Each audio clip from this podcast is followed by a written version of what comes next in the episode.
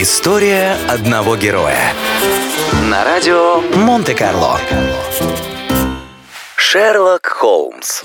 Первый рассказ о Шерлоке Холмсе под названием «Скандал в Богемии» был напечатан в британском журнале «Стрэнд» в 1891 году. Принято считать, что прототипом великого сыщика послужил знакомый Артура Конан Дойла, преподаватель Эдинбургского университета Джозеф Белл. Он обладал невероятным вниманием к деталям, благодаря чему мог многое рассказать о человеке при первой же встрече. Этой ключевой особенностью писатель наградил и Холмса. В основном рассказ о приключениях сыщика ведется от лица его верного друга и помощника доктора Ватсона. Призванием Ватсона была выбрана именно медицина, так как сам Конан Дойл до начала полноценной карьеры писателя работал врачом. Первое описание Холмса изображает его высоким худощавым молодым человеком 27 лет с проницательным взглядом, острым носом и волевым подбородком. Шерлок Холмс помнит невероятное количество самых разных фактов, однако не запоминает те, которые не могут пригодиться ему в расследованиях.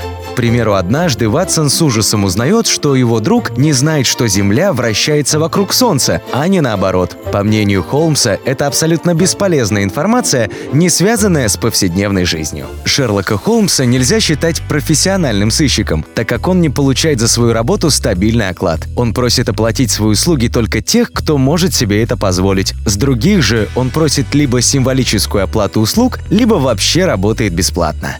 В текстах о Шерлоке Холмсе есть определенная категория расследований, которые сам Холмс описывает как «дела на одну трубку». Так, не выходя из дома, герою удается решить ту или иную головоломку.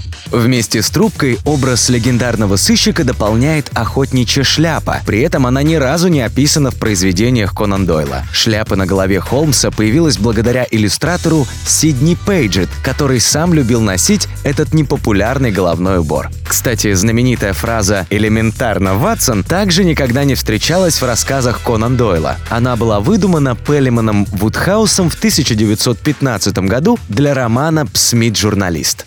Артур Конан Дойл быстро устал от ажиотажа вокруг этого героя, чувствуя, что его более серьезные произведения никого не интересуют. Писатель решил разорвать свою связь с детективными рассказами, убив Шерлока Холмса в схватке с доктором Мариарти. Стоит ли говорить, что автора тут же захлестнула волна писем с требованием вернуть персонажа к жизни. Среди них были и просьбы, подписанные членами королевской семьи. Последним произведением про знаменитого сыщика стал вышедший в 1927 году сборник под названием «Архив Шерлока Холмса». Согласно нему, в 1904 году Шерлок Холмс составляет работу сыщика и отбывает в Суссекс, где посвящает себя пчеловодству. История одного героя. На радио Монте-Карло.